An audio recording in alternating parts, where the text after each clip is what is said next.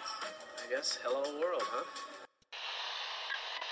Think about uh, maybe the possibility of winning here uh, today. Had a few thoughts uh, for my friend Sevi, and uh, this one is for for him. You've won Masters Championships. Where does this rank in your list of achievements? Number one.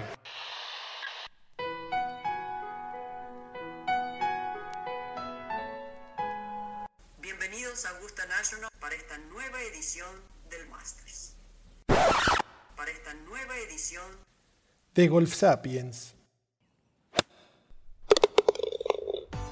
Este episodio es presentado por Guros, el comparador de seguros de auto en línea que trabaja con 8 de las mejores aseguradoras de auto en México. Con solo 3 clics ves un precio y en menos de 3 minutos tienes tu póliza en tu wallet, donde también recibirás información de multas, tenencia, etc.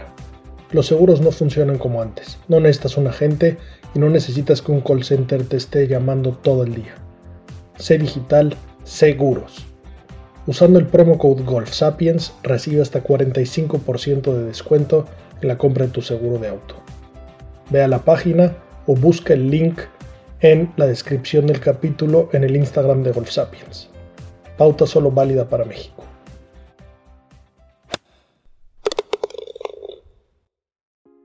Hola amigos, bienvenidos a Golf Sapiens, episodio 63. Este episodio es presentado por Tequila Flecha Azul.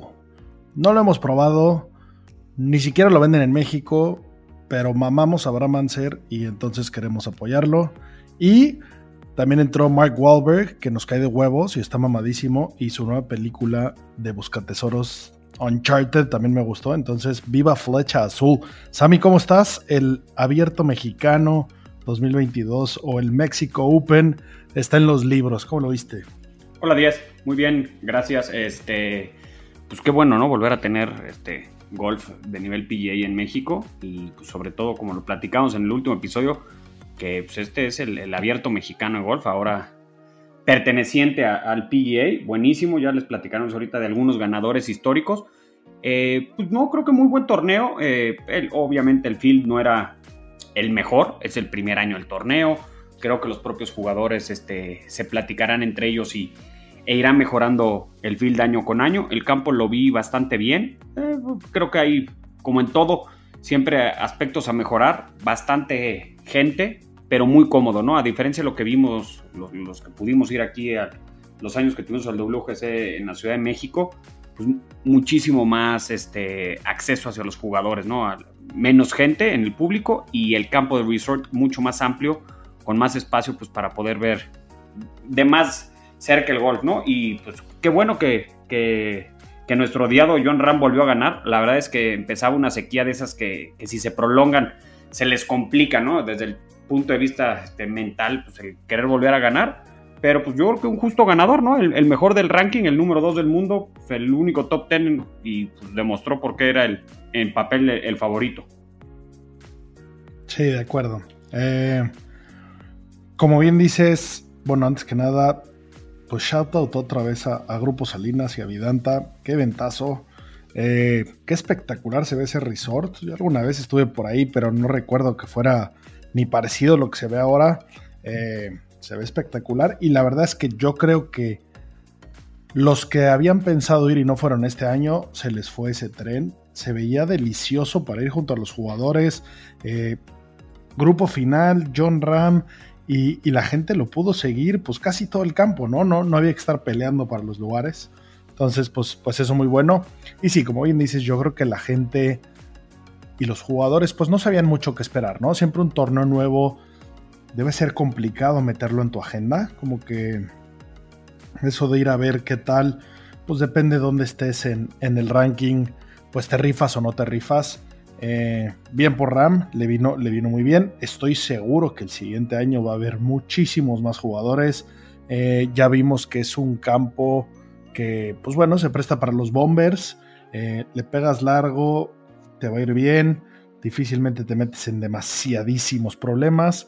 Las condiciones del campo espectaculares. Y, y pues bueno, como, como bien mencionabas, el, la calidad de jugadores, digamos que no era la más fuerte, eh, el field no era el más fuerte que veamos, y me metí un poco a, ver numeritos de ese asunto, y si el, hay dentro de, de, cómo se mide el ranking mundial de los torneos y, y en base a cuántos puntos te da cada torneo, recordemos que depende contra quienes hayas jugado, son la cantidad de puntos que te da, pues por ahí hay, una estadística que se llama eh, Strength of Field, que es más o menos pues qué, tan qué tan buenos sean los que jugaban, ¿no? Y entonces, para que nos demos una idea, eh, este año el, field más fuerte ha sido en el Players Championship, 806 puntos de este ranking. El siguiente, el WGC, el Match Play, 724. Después Genesis, 685. Y el México Vidanta Open 151, ¿no? Entonces, sí está bastante más abajo. Eh, arriba todavía están el, el, el ATT Pebble Beach, el Valero Texas Open, el Honda Classic. Y por debajo, que sí hay por debajo, pues por ahí tenemos el, nada más el Corales Punta Cana y el Puerto Rico Open. Entonces, sí no es el field más fuerte que existe, pero torneazo y yo creo que llegó para quedarse.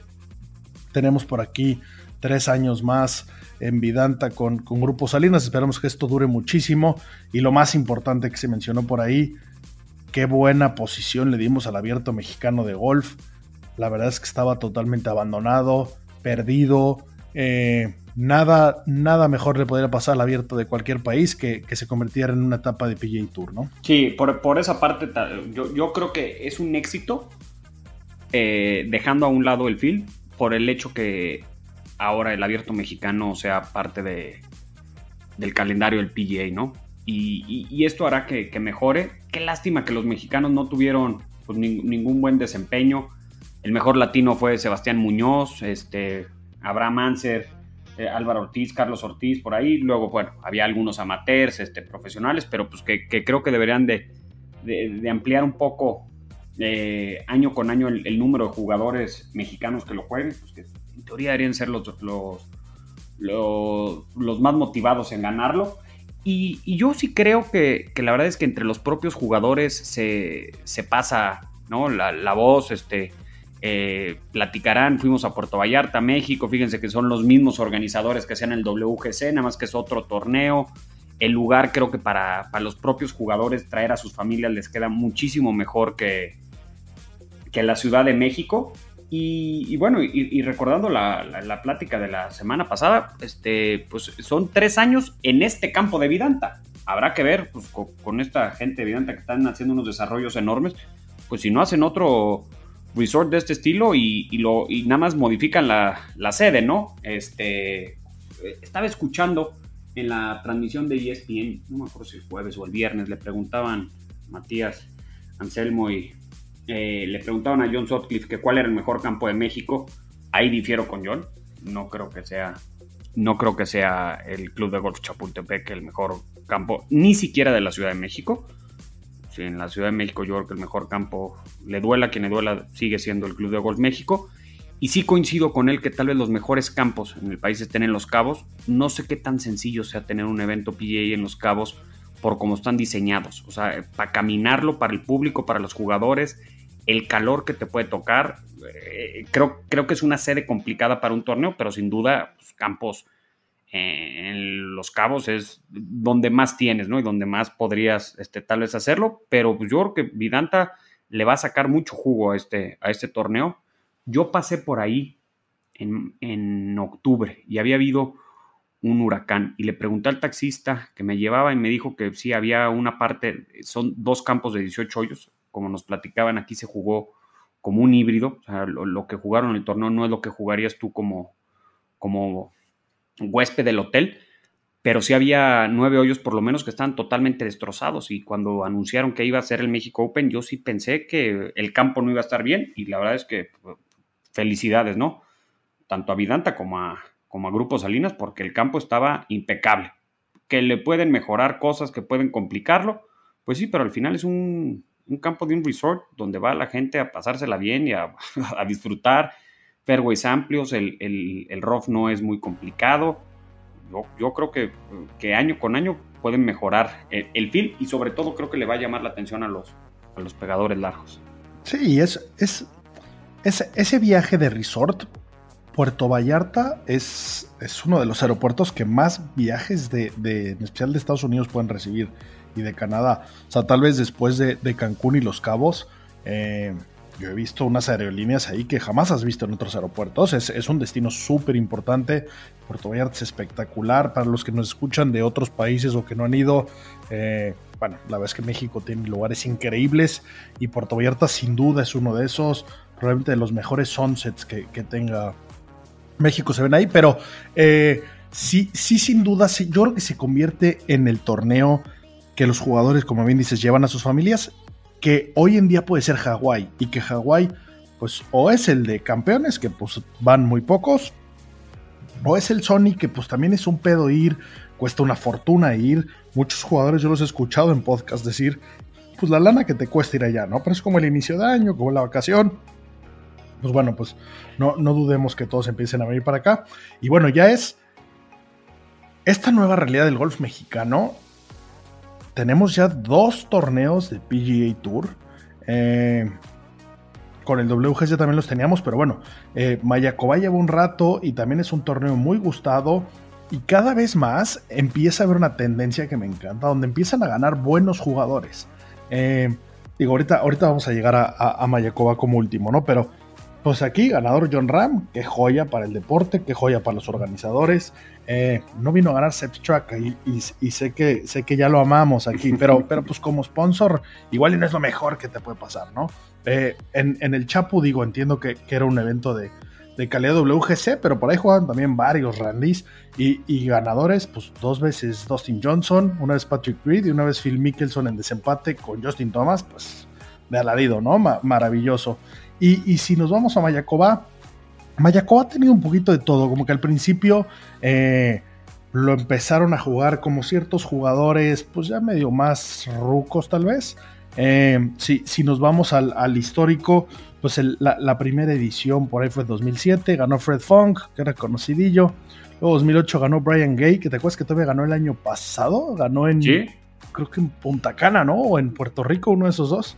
Eh, y luego la verdad es que tampoco había ganado nadie que te llamara la atención. Harris English en el 2013, Charlie Hoffman 2014, Grammy McDowell 2015, mi gran amigo Pat Pears 2016, eh, Patton Kisire 17, Matt Kuchar 18, Brendan Todd 19 y luego Hovland back to back. O sea, ya estamos hablando de muy buenos jugadores peleando por ahí. Entonces, me encanta esa tendencia de que eh, en México haya, haya, buenos jugadores ganando. Eh, son condiciones y situaciones diferentes y esas hacen que salgan los buenos jugadores, ¿no? Recordamos que, que Ram se ha quejado mucho, mucho de eso, es, es muy loud y, y, la verdad es que me, es un jugador que nunca me ha caído espectacularmente bien, su talento y sus ganas y su, y su manera de jugar me, se ha ganado mi convencimiento, que no es que le haga falta ni mucho menos, eh, no le puede importar menos lo que yo opine, pero bueno, qué, qué, qué tipo más aguerrido y qué, qué tipo más talentoso por ahí se quejó en, en Palm Springs, ¿no? Que sé qué mierda de campo es ese,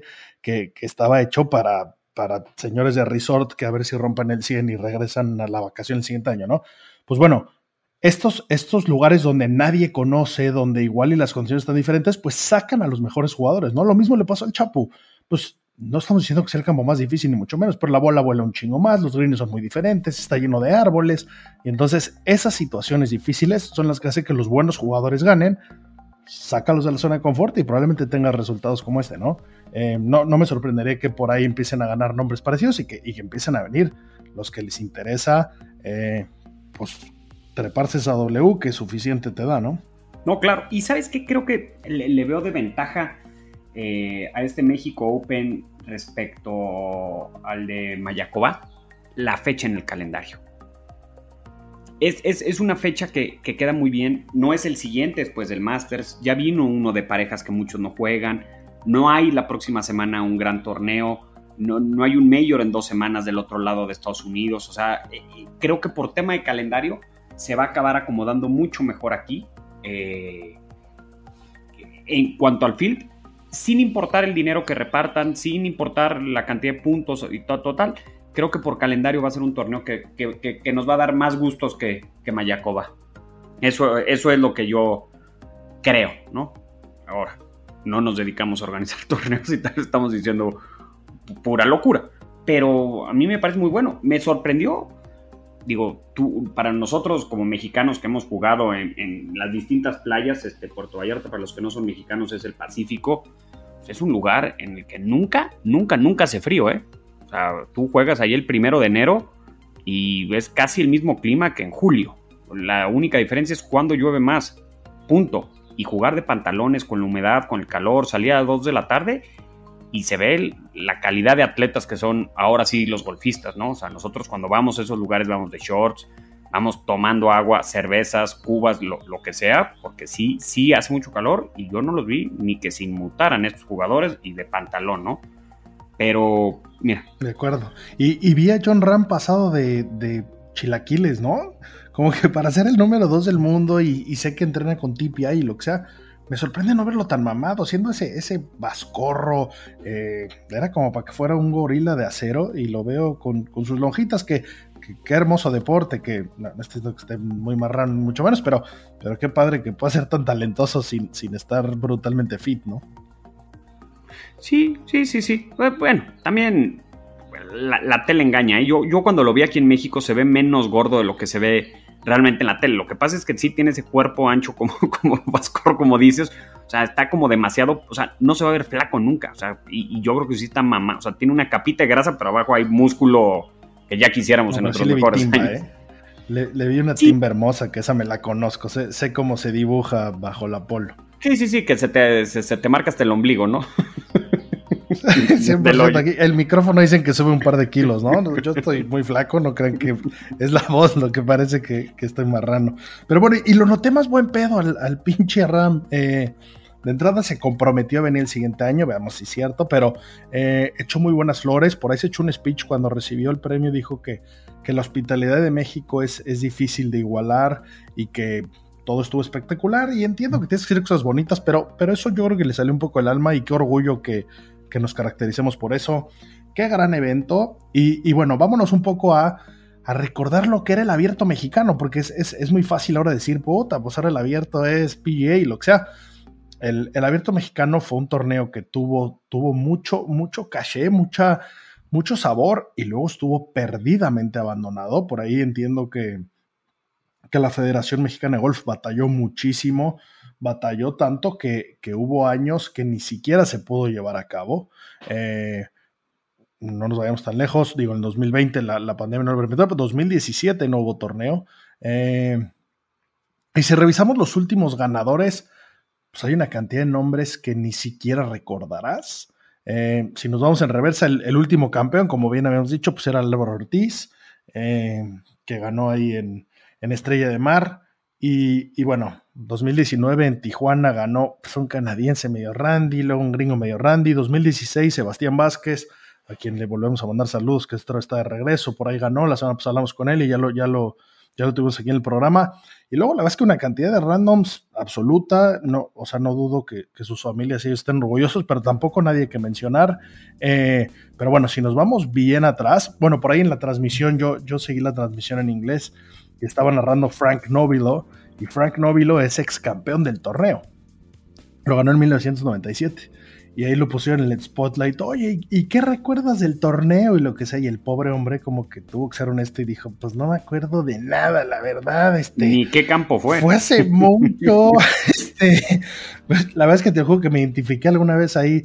Gané una liga inter empresas ahí yo con una polo de Unilever con North Suiza y Maicena, horroroso. Pues no me acuerdo, pues, torneo pedorro, pues lo mismo era para ese hombre eh, este torneo, ¿no? Que, bueno, pues, pues lo ganó eh, en el Club de Golf México, ahí que, hubo varios años, del 94 al 2000 fue en el Club de Golf México, y pues por ahí ganó Esteban Toledo, Stuart Zink, El Gato Romero, Frank Nobilo, otra vez Stuart Zink, eh, Fred Funk. Pero bueno, si nos vamos ya un poquito más atrás, y aparecen los números interesantes. En el 81 Imagínate qué torneazo. En 1981, Abierto Mexicano de Golf, Club de Golf Chapultepec. Ganador Ben Crenshaw. Segundo lugar, Raymond Floyd. Qué locura de torneo. 1977, eh, Club de Golf Chiluca lo ganó Billy Casper. 1975, Club de Golf La Hacienda National, ganador Lee Treviño. En el 74, Lee Treviño quedó de runner-up, ganó Ed Byman, quién sabe quién sea, pero qué chingón ganarle a Lee Treviño. Y en el 1973 también ganó Lee Treviño en Bellavista y le ganó a Víctor Regalado, que es uno de los mejores jugadores que habíamos tenido, ¿no? De la, la primera generación que, que, tuvimos eh, jugadores talentosos. Entonces, bastante espectacular. Y luego nos vamos ya ahora hacia la historia, historia, historia, que, que por ahí les tenemos preparado un, episodio con un, con un buen amigo en común, eh, donde vamos a entrar a, historia de jugadores que, que, vale la pena que todos los tengamos en el radar, aunque sea que sepamos su existencia. Pero bueno, eh, Roberto de Vicenzo, eh, jugador argentino icónico, ganó en el 51 en el Chapultepec, en el 53 en el Chapultepec, en el 55 en el Chapultepec. Eh, en 1958 lo ganó Antonio Cerdá, otro argentino que fue profesional del club de golf en Campestre de la Ciudad de México. Y, Roberto de Vicenzo. Pero bueno, la verdad es que vemos nombres interesantes. era un torneo de mucho más caché. Aunque no estaba parte, no era parte. Yo, yo lo fui a ver por primera vez en el 98. Fui, fui al Club de Golf México, viví en San Miguel y vine a verlo. La verdad, con la falsa esperanza de ver a Silvia Bertolacini. Y yo pensé que Silvia Bertolacini en ese momento. San Miguel Leyenda, Club de Golf México, podemos estar hablando de 98. horas manejando, en el 98 donde Silvia no salió mucho. Yo pensé que era una argentina de 36 años, guapísima, y me iba a tomar dos fotos que iba a tener que mandar revelar. Pues bueno, sí narró el torneo, pero estaba desde su casa en Argentina y no, no la vimos. Y vi ganar al gato Romero, pero digo, yo no sabía quién era el gato Romero en esa época, desgraciadamente lo después falleció, de los icónicos argentinos, pero en el field estaba tipo Nick Price, Tommy Armour III, Sergio García, bien chico. Yo me acuerdo de ese, fui a ver a Sergio, sí. Y, y yo de San Miguel de Indo, obviamente no conocí el Club de Golf México, me pareció espectacular. Y, y era un torneo que, que, no era parte del PGA y de todos modos lograban traer grandes jugadores, ¿no? Y después creo que algo pasó, empezó a caer en picada, no, no, no tenía el punch. Y, y este es lo, yo creo que la mejor noticia, ¿no? Que le, que le pudo haber pasado a la Federación Mexicana de Golf es que ahora el abierto mexicano sea parte de, del calendario del PGA y no como un torneo secundario. esta semana no hubo ningún otro torneo PGA, solamente el abierto mexicano. De acuerdo. Y bueno, pues para, cerrar un poco con, el abierto y con el Mexico Open, eh, hay que mencionar la, ronda del domingo de Tony Finau. Eh, un 63 fue a tirar y también el amigo Wu también tiró un, un 6-3 que por ahí cerró con un par bastante menso eh, en el 18 se puede tirar un 62 muy fácilmente y con eso se hubiera ido desempate. Pero bueno, gran ronda. Y, una stat que por ahí eh, circula por, por Twitter.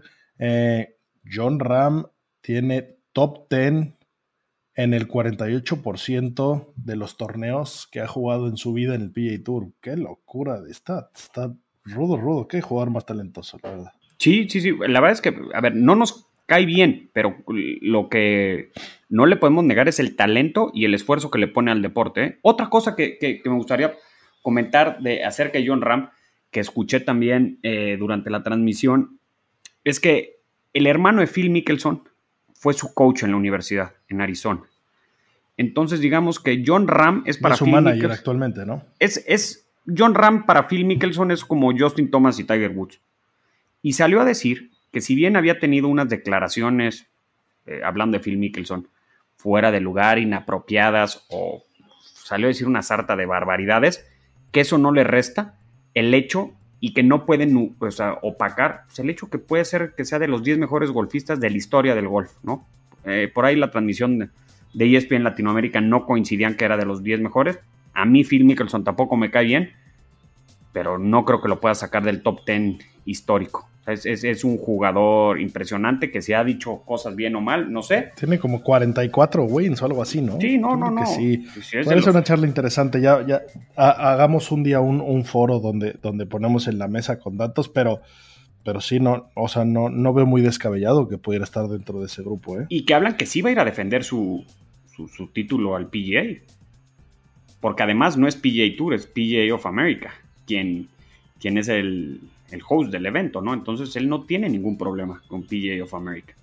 Ojalá, ojalá que, se- vaya. Se, va a medir con, con su majestad el Tigre, que por ahí estuvo Ya fui- practicando Southern Hills, donde va a ser. Claro. Eh, Ya si va, yo creo que es porque lo va a jugar. Y del Open claro, no, británico. pues va a jugar Majors. Pues eso, eso es.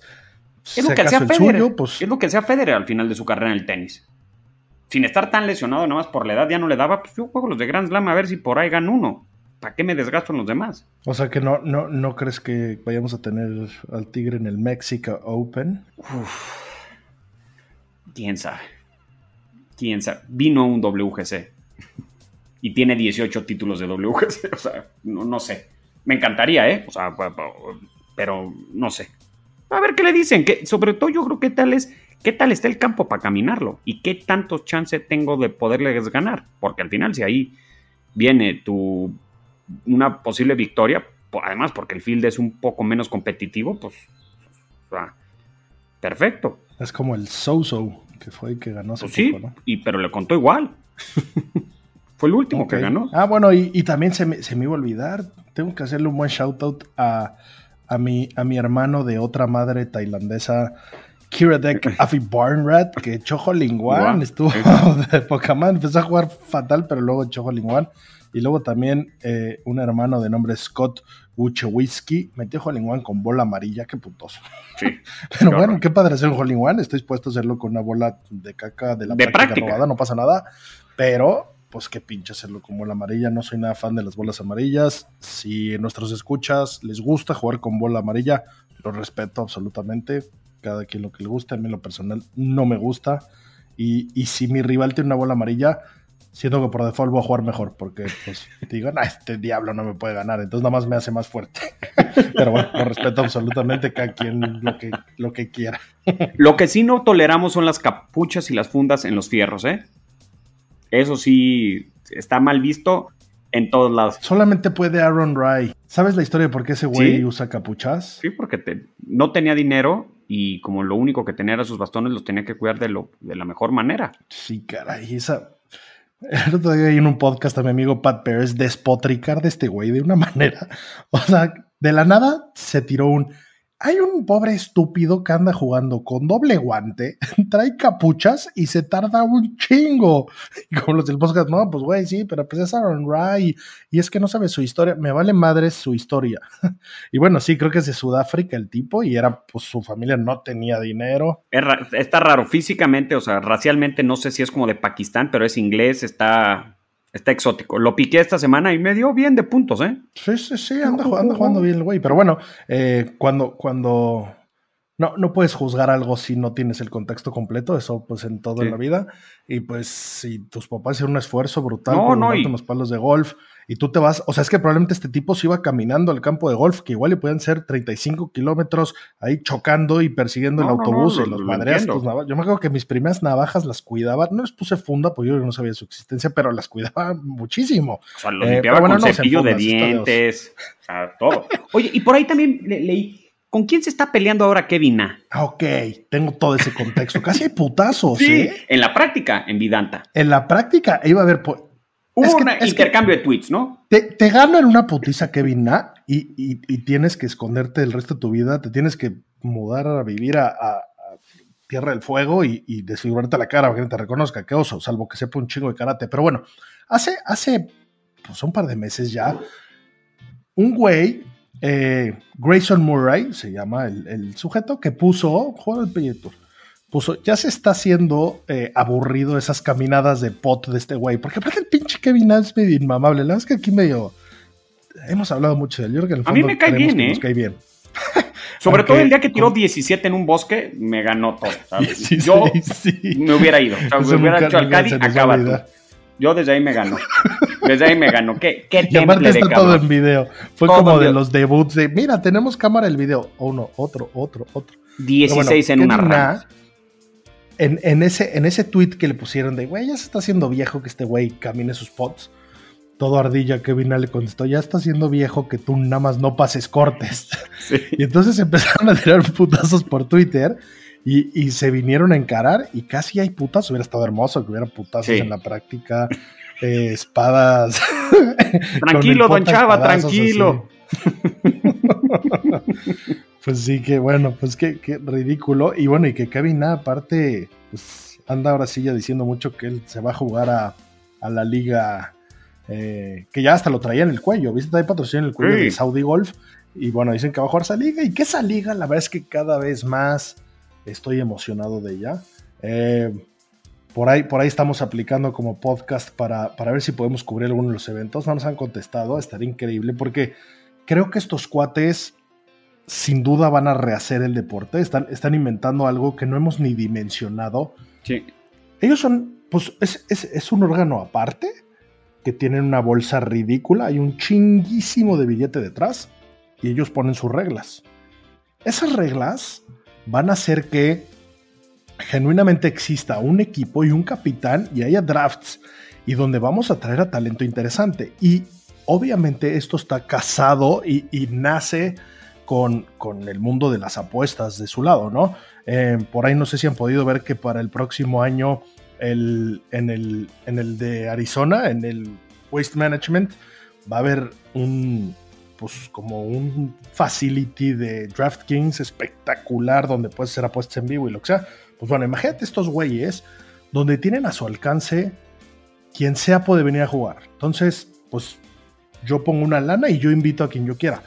¿Sabes la cantidad de jugadores talentosísimos que hay en todas las universidades, en nivel semi-amateur, semi-pro, de todos los tours, que nada más nunca llegan a ver la luz? Pros de campo, o sea, pros de campos tienes, tienes una cantidad para, para levantar y para sacar joyas y agujas de pajares de este güey prosucho de un campo de Tailandia. Llegó y tiró 62. Irreal. Justo. Va a estar muy divertido. yo, eh, creo que le va a ser bien. Y, a Kevin le urge. A Kevin le urge. El tema de la distancia lo trae. Y ama el billete de sobremanera, como la gran mayoría de ellos, y entonces eh, su alma es de quien le dé más ceros. Y bueno, y por último, ubicas a, Dave Portnoy, el de Barstool Sports. Barstool Sports, para los que no conocen, eh, pues es, es, un grupo muy interesante que tiene muchos podcasts, tiene su propia app, tiene su propio book. Pues este tipo Dave Portnoy últimamente ha estado en las noticias porque, porque está siendo un tipo incómodo. Parece ser que no está sabiendo bien manejar la fama. Eh, por ahí tuvo un pedo hace poco de que una vieja dijo temas de que este cuate se pasó de, listo y no sé, pero bueno, eh, anda haciendo muchos, muchos encabezados por cosas negativas. Pero bueno, este cuate había hecho originalmente hace un, varios meses una apuesta de 250 mil dólares contra Kepka, que Kepka iba a jugar de zurdo. Y esta, esta era para, para, para fundaciones, este dinero, ¿no? Y Kepka se lesionó y pues bueno, no se llevó a cabo. Y ahora aparentemente eh, Kepka ya ni le contesta el teléfono porque es un asqueroso este pornoy. O sea, entiendo que ya pues hayas bloqueado su número. Sí, sí, sí, ya no quiero que me liguen, ni siquiera las marcas a las que represento me permiten juntarme este asqueroso, pero bueno, el güey está despoticando en donde puede, en, él, él, es un medio bastante importante, y en donde se presenta está diciendo que es una mierda de tipo, que es una basura, un poco hombre, su palabra no vale. Ya, está defiendo a Kepka.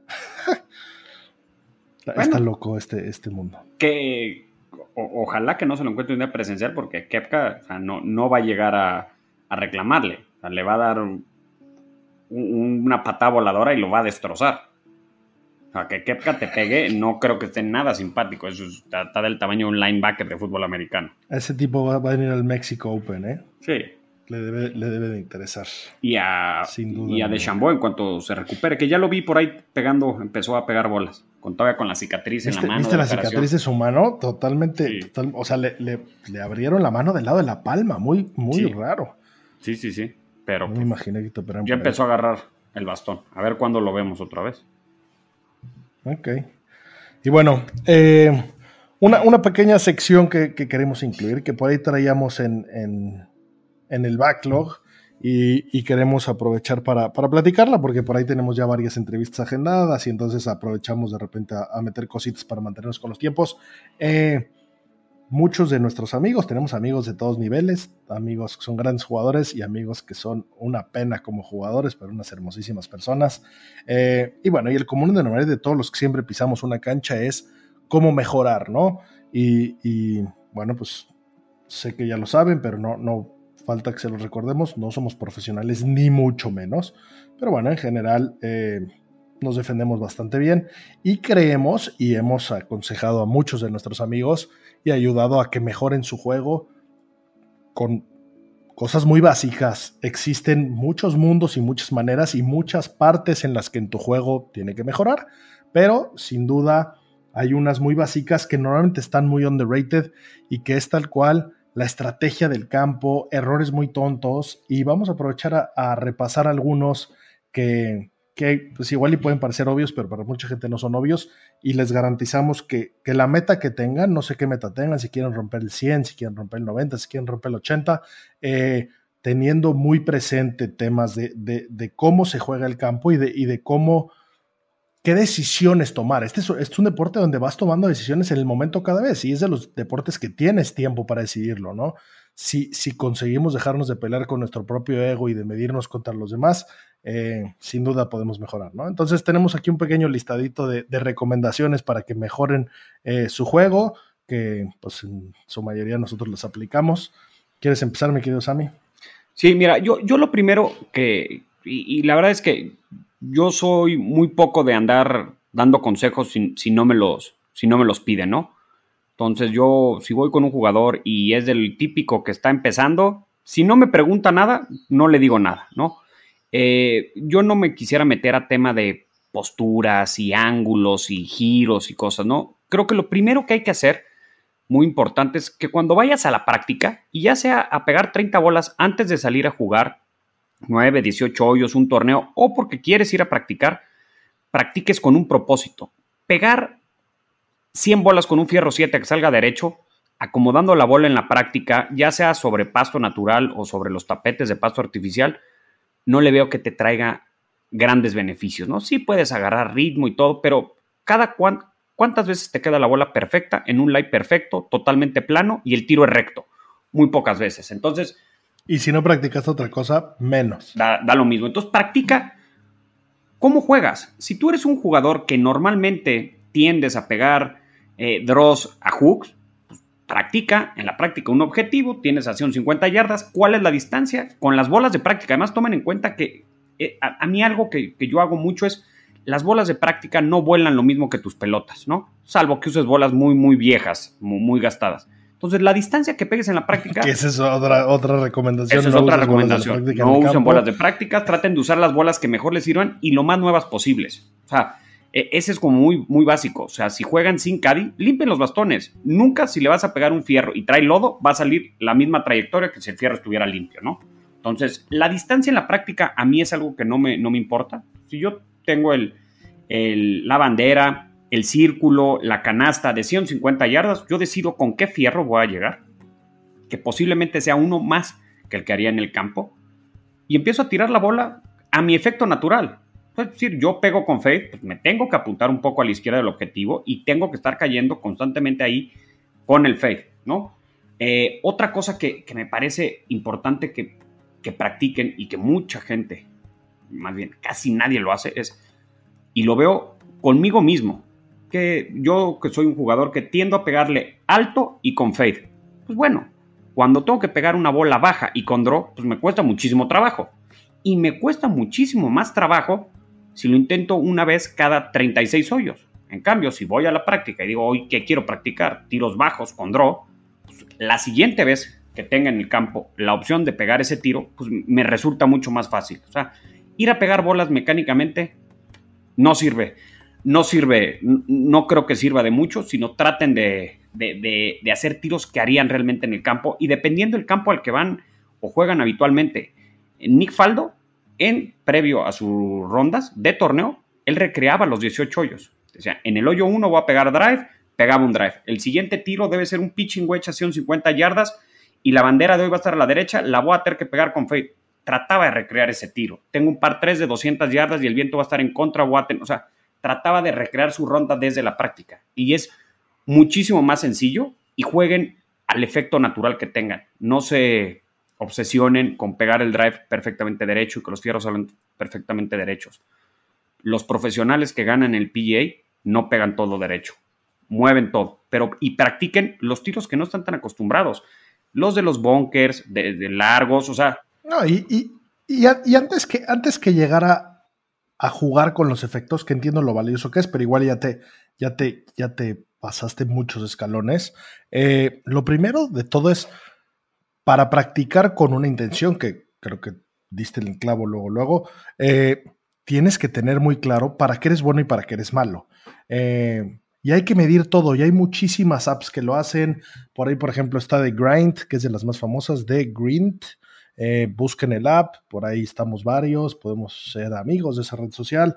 Como es, hay muchas, pero puedes ir midiendo qué vas haciendo, ¿no? Y entonces al final de cuentas, tú le echas la culpa a tu drive porque le echaste a bounce en el 17 y te costó una fortuna y perdiste la loba, pero en el fondo ese no fue el pedo, el pedo fue que tripoteaste 11 veces y entonces ese es el gran problema, ¿no? Entonces, lo primero es tener muy claro para qué eres bueno, para qué eres malo. Sí, para los fierros cortos, para los fierros largos, para las maderas, para las salidas. Y luego eso es lo que tienes que practicar y probablemente es lo que te gusta. Y cuando llegas a la práctica, pues normalmente todos nos gusta pues como echar dos sans para calentar y luego sacar el palo para que soy bueno y a ver a quién impresiono, ¿no? Eh, pues está bien, pues funciona cuando pues, hay ahí una, una hermosa jugadora al lado que quieres impresionar, estoy seguro que no lo vas a conseguir, pero bueno, fuera de eso, vale mucho la pena que eh, pues, pues tengas muy claro qué hacer, eso trabajes y luego pasamos al siguiente punto. Ya sé para qué soy bueno y para qué soy malo. Acostumbramos mucho en especial los jugadores amateurs de, handicap alto, a pegarle sin realmente pensar cuál es la lógica, ¿no? Entonces un par 5, pues pego drive y luego madera 3 a huevo, ¿no? Pues porque, pues porque sí. Eh, si tu tiro no va a green, no va a la bandera, más bien usa un fierro o una madera a colocar que tenga dos factores. Número uno, que no te vas a meter en pedos o en más pedos si ya estabas. Y número dos, que te va a quedar a la distancia en la que eres bueno. ¿Para qué la dejas a 80 yardas si eres malísimo 80 yardas? Pues si le pegas relativamente derecho a tu pitching a 150, pues busca pegar esas 150 yardas, ¿no? Y, y es algo que, que, normalmente no pensamos y que estas mismas aplicaciones que les menciono les ayuda a ver el GPS y entonces tú puedes mover tu dedito en el hoyo y dices, ah, perfecto, tengo que pegarle a 173 para quedar 150. Guarda esa madera 3, guarda lo que sea y saca tu fierro 7, pega 170 para luego pagar 150, ¿no? Claro, sí, siempre, siempre tratar este, la estrategia y, dentro de esto es importante que, vean ¿Qué pasa? Ya me casé con la madera 3, ¿no? ¿Y por qué me casé con la madera 3? Porque soy realmente mi bastón favorito. Y de segundo tiro en un par 5 voy a tirar la madera 3. Yo les diría, perfecto, si es a la que tú tienes confianza y es a lo que eres bueno, está bien, tírala. Ahora, ¿a dónde la vas a tirar? ¿No? Esa, esa parte creo que es bien importante. ¿Llegas a green? No, no llego a green. Bueno, ¿qué hay antes de green? ¿Hay una trampa? ¿Qué tal eres para las trampas? Malísimo. Entonces no pegues esa madera si tienes el riesgo de llegar a eso. ¿Cuál es tu error más habitual con la madera 3? Slice. ¿Y qué hay hacia la derecha? Ah, es que hay un lago. Oye, entonces por más que sea tu madera, pues tienes que considerar que si la llegas a abrir, pues te vas a ir al lago. Con lo cual, si sigues casado con tu madera 3, pues apúntate un poco más a la izquierda para que inclusive con un slice sigas quedando dentro de una posición de una posición buena, ¿no? O sea, creo que todos los tiros de golf tienen el lugar ideal, el soñado, el, objetivo, cumplimos los amateurs uno o dos veces por ronda. lo demás es cercano, pero el ideal, uno o dos veces. Luego tienes el que me penaliza, pero no tanto. El típico pata de perro, si es a la derecha y yo fallo por la izquierda, pues normalmente llego a tener mejor vista que si es por la derecha. Y luego tienes el tercero, la situación grave, ¿no? O sea, ¿dónde están los hazards? ¿Dónde empiezas a tener este, los penalties? ¿O dónde te metes a los lugares más complicados? Bueno, obviamente tu objetivo en, algún, en los pares 5 de salida debe ser pues, medio fairway. Pero ¿qué no puedo hacer? Ah, echarla a la derecha. Ok, si tiendo a empujarla o no tiendo a empujarla, pues de todo me voy a proteger y voy a apuntar un poco más a la izquierda de mi objetivo. Porque lo que yo único que tengo que evitar en este hoyo es la derecha. Todo lo que quede el centro para la izquierda está bien, inclusive muy metido a la izquierda dentro de un rough.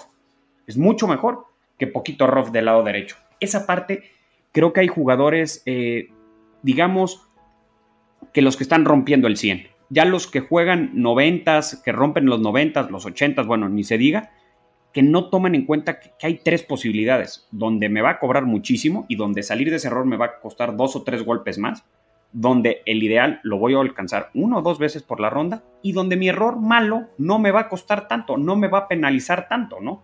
Esa parte es, es creo que es importante, ¿no? O sea, si hay agua el antes golf es un juego de imperfectos y como dice su majestad el dios Tiger Woods, how bad is your bad?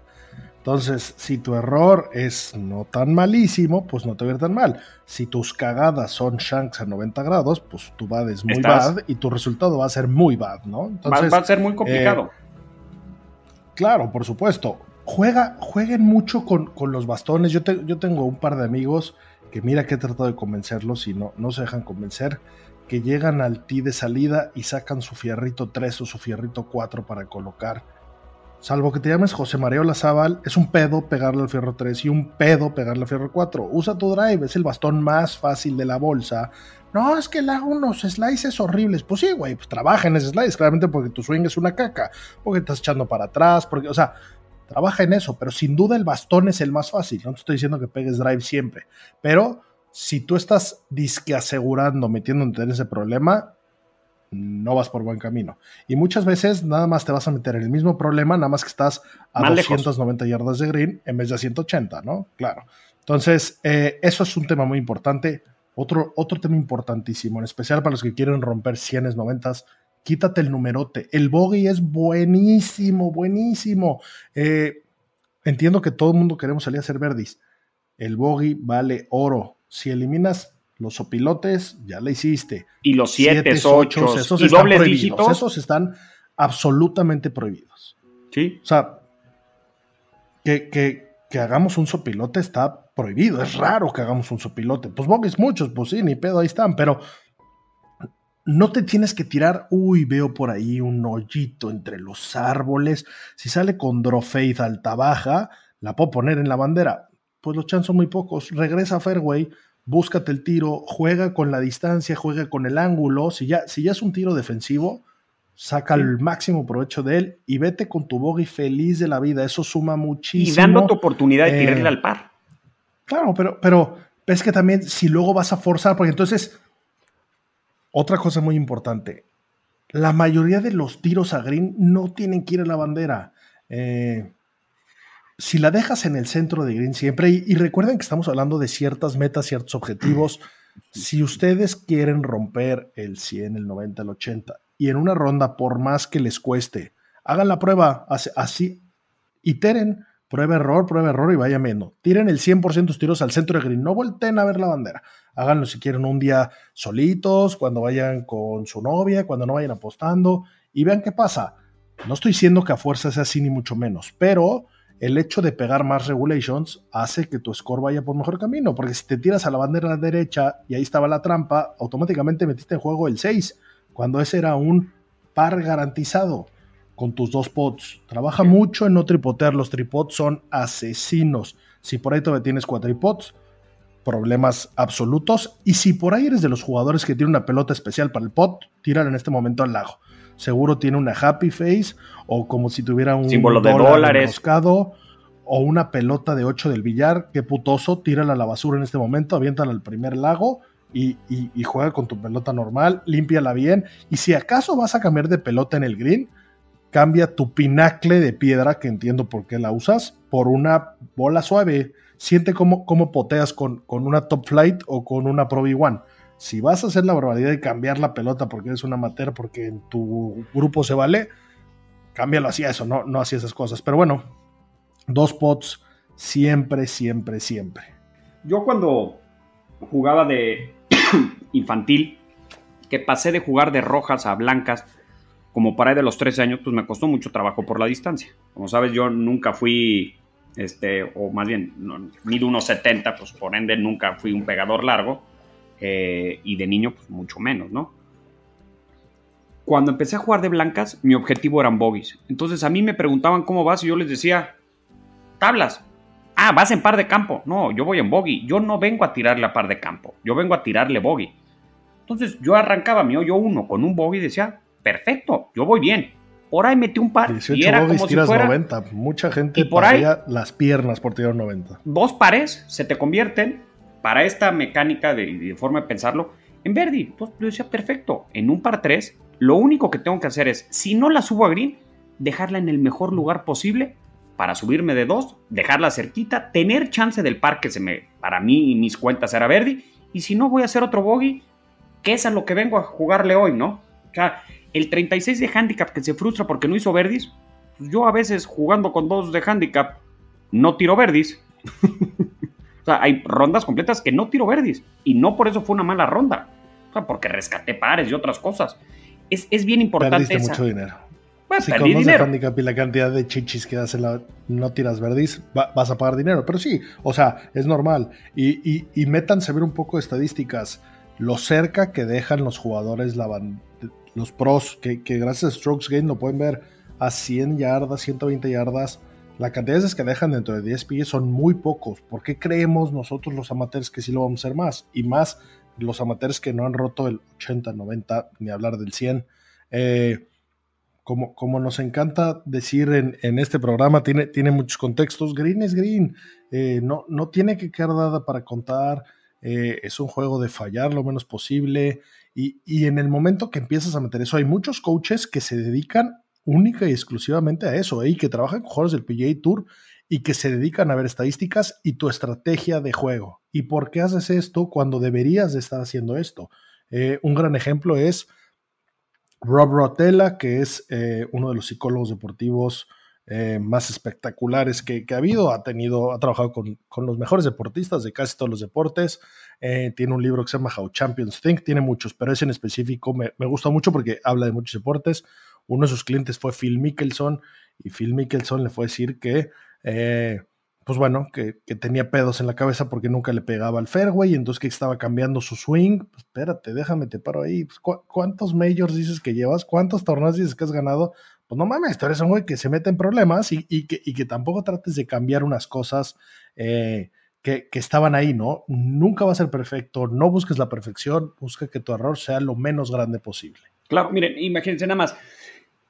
Tiger en su prime, en su prime, les, les hablo del 2000 al 2010, salía con tres objetivos por ronda. Y eso gracias, uno de ellos gracias a que Butch Harmon le dijo. Primero es no tripotear, no hacer ningún tripod. Punto número uno. ¿Qué era el problema de Tiger? Que estaba a 50 pasos de la bandera y le tiraba a meter y tripoteaba. Pues, a 50 pasos metes el 2% de los pods lo que te distingue de, de, del resto de los jugadores es que sí, no tripotees ahí, nunca. Que no tripotees nunca. Lo demás, vas a meter muy pocas. Tírate a hacer dos pots. Entonces, Tiger en su prime jugaba a no tripotear. Punto número dos. Con los hueches, es decir, de 140 yardas en, en adelante, no fallar ningún green. Pero de todos modos, en su prime, a 130 yardas, fallaba dos de cada 10 greens a menos de 130 yardas. O sea, así que ustedes no se desesperen si fallaron un green a 100 yardas. Es que cómo es posible con el sandwich fallé. Tiger fallaba, tú lo vas a fallar. Entonces su primer objetivo era no tripotear, segundo objetivo no fallar greens con wedges y tercer objetivo hacer todos los up and downs easy. Es decir, no tiraba a 100 yardas, le expineaba la bola, se quedaba en el collarín, en el fringe, en el antegreen y de ahí ya se le quitaba la oportunidad de ver, digamos, en automático pero jugaba a no fallar. Y esa fue su fórmula con la cual pues, es el, máximo ganador de torneos, ¿no? Con tres objetivos bien sencillos. O sea, creo que el pot es una cosa y, este, muy, muy, muy importante. Y también cuando practiquen el pot, no practiquen con 10 bolas un pot recto a meterlas todas. O sea, si vas a practicar el pot, también practícalo con un objetivo. Quiero poner porque quiero hacer mejorar mi ritmo. Ok, si las meto o no las meto, no importa. Estoy practicando mi stroke para ganar memoria muscular. Y después los demás pots que practiques, practícalos con una sola bola, como es en el campo. Pon tu bola, ve tu caída, camina en la línea, ve si bajas, si subes, si la sientes que va para la derecha, para la izquierda y poteala. Si no la metes, la vuelves a marcar y la vuelves a terminar. ¿Qué es lo que harías en el campo? Y esa rutina que hagas desde el potting green síguela todo el tiempo. Síguela todo el tiempo en el campo, lo más que puedas hacer la rutina y no porque les esté diciendo hagan una rutina, quiere decir que tienen que estar siete minutos y medio eh, arriba del green. O sea, lleguen, limpian la bola, empiezan a ver la caída, caminan más o menos y ya una vez que pones la bola, la rutina ya la hiciste previamente, es pararte y ejecutar, ¿no? O sea, que no les coman ansias. O sea, hay muchos tripods de los handicaps altos de bolas que quedan muy cerca y por no marcarlas la tratan de terminar, pero no le están pisando al otro, entonces están ahí como de puntitas y acaban fallando pots. Y al final esos pots son los que hacen que no rompas el 100, que no rompas el, el, el 90 y el 80, ¿no? O sea, hay, que estar concentrados. Ahí un tema bien delicado. La, la, lectura de caídas es un arte, no asuman que lo hacen bien y tampoco asuman que si juegan en un país o en un campo donde hay Cádiz, necesariamente tienen la razón. Mídanlo, véanlo y aprendan. Esto, esto es acción, reacción, feedback, qué pasó. Algo que a mí me gusta mucho hacer, yo le pinto a mi pelota una raya, veo la caída, apunto esa, esa, esa línea en la pelota, la apunto a donde, a es la caída y luego alineo mi pot con esa línea. Dicho eso, es mucho más probable que mi bola, y digo mucho más probable porque se sorprenderían los, la cantidad de veces que no le pegamos ni al pot, al sweet spot, olvídense de los demás bastones. Pero bueno, es mucho más probable que la pelota empiece en la línea correcta. Eh, si la fallé por muchísimo, pues eh, hay, muchos factores, pero empiezo a quitar eh, variables del posible problema y entonces pues ya, ya vamos yendo hacia las demás. Pero tengan eso muy en cuenta y muy en mente. No es fácil leer caídas, es muy fácil leerlas mal y echarle la culpa a cosas equivocadas. Muchas veces ves una caída, te paras y dices, no, yo creo que cae menos. Y la cambias a la hora de la hora. Pues tal vez sí, tal vez no, pero cásate con una, porque si no, nunca vas a saber de dónde viene el verdadero problema y nunca lo vas a poder mejorar. Y además, coincido completamente contigo, Díaz. O sea, eh, potear es un arte y leer caídas es casi un arte oscuro, o sea, es, casi una cosa como de magia y de brujos, o sea, saberla leer. Vean a los pros cómo están batallando ahora que prohibieron los libros de caídas. Y, y vean cómo los pros en algunos piden la opinión, en otros no piden la opinión, en otros nada más piden que les confirmen lo que ellos creen. Y la relación con el Cádiz, si juegan a menudo con el mismo, bueno, más o menos va sabiendo tus mañas, tus tendencias, si tiendes a potear muy al llegue o si tiendes a potear muy firme, o sea, va variando. Justo, te tienes que conocer tú. Y cada pasto parece que no. Para los que no son golfistas dicen, oye, pero pues es que es igual.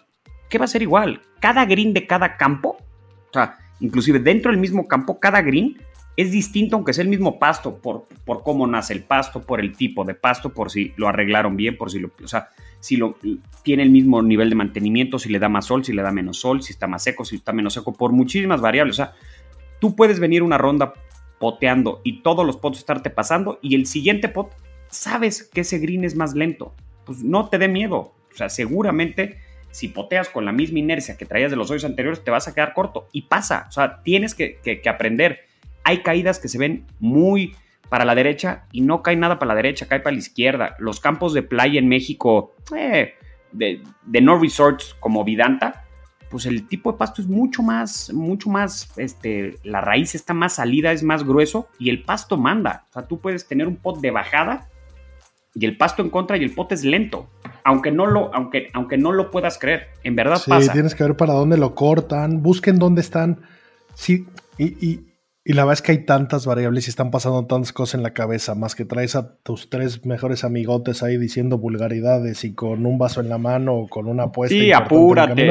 Eh, es, es, difícil ver las variables, pero fíjense mucho, por ejemplo, dónde están las coladeras, eh, hacia dónde corre el agua importa muchísimo, hacia dónde cortan el pasto importa muchísimo. No tengan miedo de sacar el pote desde afuera de green. Eh, muchas veces los, los aproches chiquitos, es muy fácil hacer sapos. Es muy fácil que nos quedemos cortos, que la topiemos. No tengan miedo a potearla, no tengan miedo a que su, su approach no sea un flop shot hermoso como el de Phil Mickelson. Eh, traten de hacer un, un swing repetitivo. Eh, asegúrense que tienen los bastones correctos. Es otro, otro, otro tema bien importante donde, pues este sand me lo regaló mi primo y por eso lo uso. Pues güey, pues cada vez que te paras en el campo pierdes mil varos, pues con una ida ya se hubiera pagado solito, ¿no?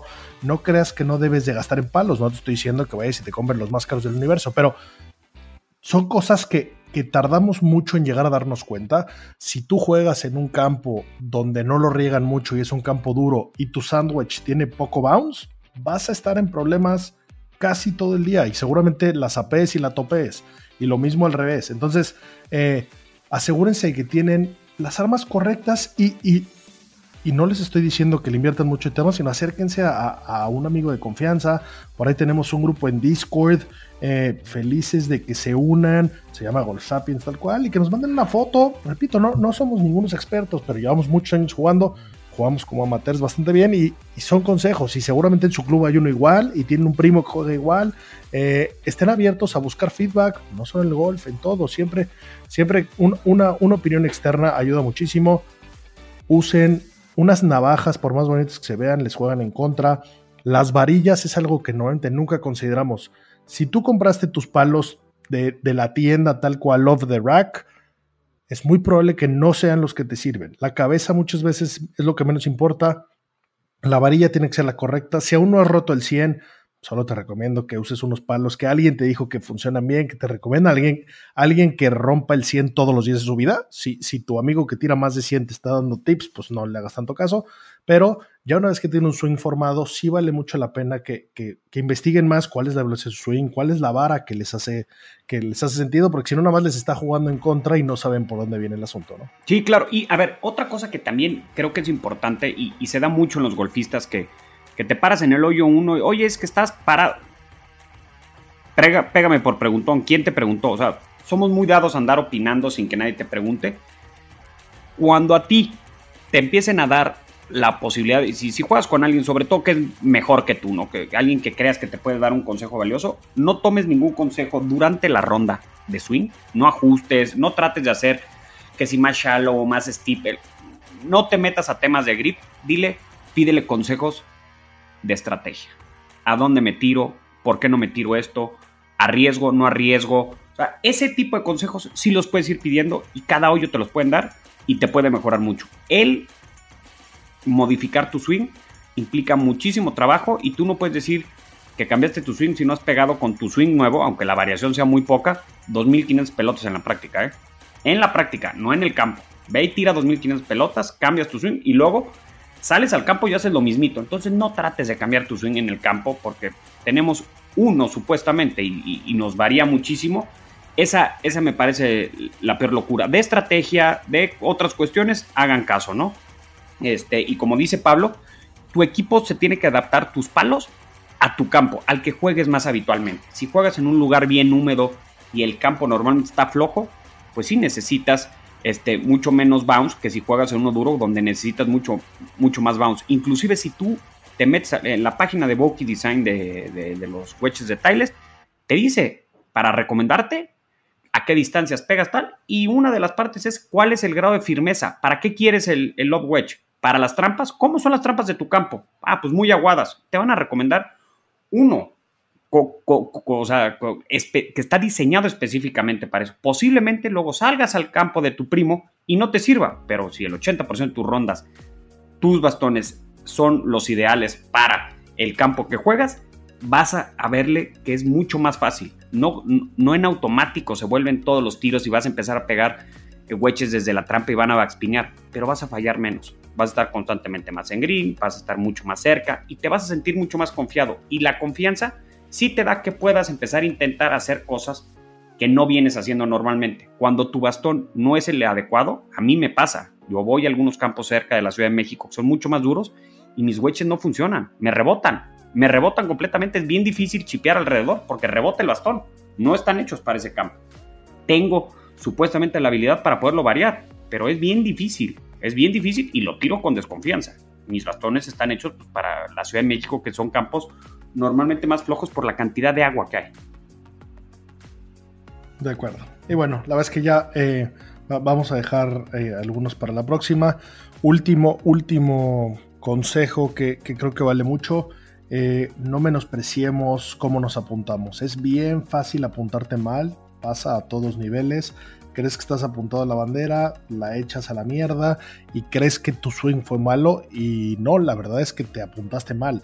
Entonces, siempre que estén en la práctica, pónganse otro fierro en los pies, vean a dónde apuntan los pies, los pies deben de apuntar paralelo a su objetivo. Y luego cuando esté en el campo, algo que, yo lo aprendí de, los pros, por ahí Jack Nicklaus lo hacía y lo llevo haciendo pues casi toda la vida que he jugado, veo hacia dónde está mi objetivo, busco en la línea de mi pelota hacia mi objetivo una hojita, un pastito, algo que puedo ubicar y me apunto contra eso. Es mucho más fácil apuntarte a algo que lo estás viendo al mismo tiempo que algo que no estás viendo. Y sobre eso cuadras la pelota, la cara de tu bastón con la pelota y luego acomodas tus pies, ¿no? Y, bueno, muchachos, esperemos que, estos consejos les sirvan. Compártanos sus, resultados, compártanos sus, sus eh, milestones, rompí el 100, rompí lo que sea. La verdad es que aquí lo, que más nos gusta es que en este deporte tan bonito, pues vayamos cumpliendo los objetivos que tenemos y, y los compartamos y los celebremos. Así que, señores, Siempre un placer platicar con ustedes. Gracias por, sus reviews, gracias por sus likes, gracias por sus shares. Eh, siempre lo mejor de la vida, muchachos, a disfrutar. Green is green y hasta la próxima.